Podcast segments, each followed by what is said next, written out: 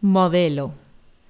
Esta es una de las primeras obras que pinta formalmente José Quesada. En ella se aprecian las distintas corrientes y técnicas pictóricas que habían comenzado a surgir en las escuelas de arte europeas del siglo XIX, específicamente en Francia, en donde el modernismo daba paso a trazos más relajados y creativos, dejando atrás el riguroso estilismo de lo clásico.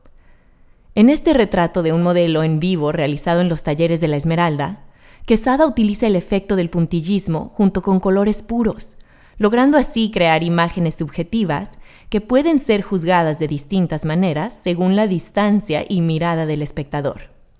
El mayor exponente de esta técnica, también llamada neoimpresionismo, es el francés Georges Seurat, Francia, 1859 a 1891.